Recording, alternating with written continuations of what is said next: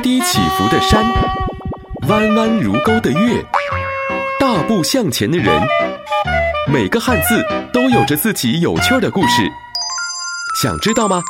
那就快来听听吧。在我们的生活中，高是一个经常要用到的概念。比如，有的人个子很高，高大的树木，居高临下等等。但作为文字，一个字怎样来表示高的意思呢？这也难不倒我们的先辈。他们在造字的时候想到了一个好办法，就是用高的东西来表示高。所以在甲骨文中，高就是一个楼阁的形象。楼阁不是很高吗？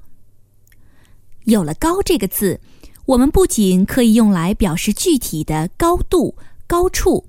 还可以引申出一些本来比较难以表达的意思，比如岁数大可以叫高龄、高寿；声音响亮或尖锐可以叫高声、高音；水平、技艺、见识超过常人可以叫高明、高手、高见；品德美好可以叫高尚、清高等等。翻开成语词典。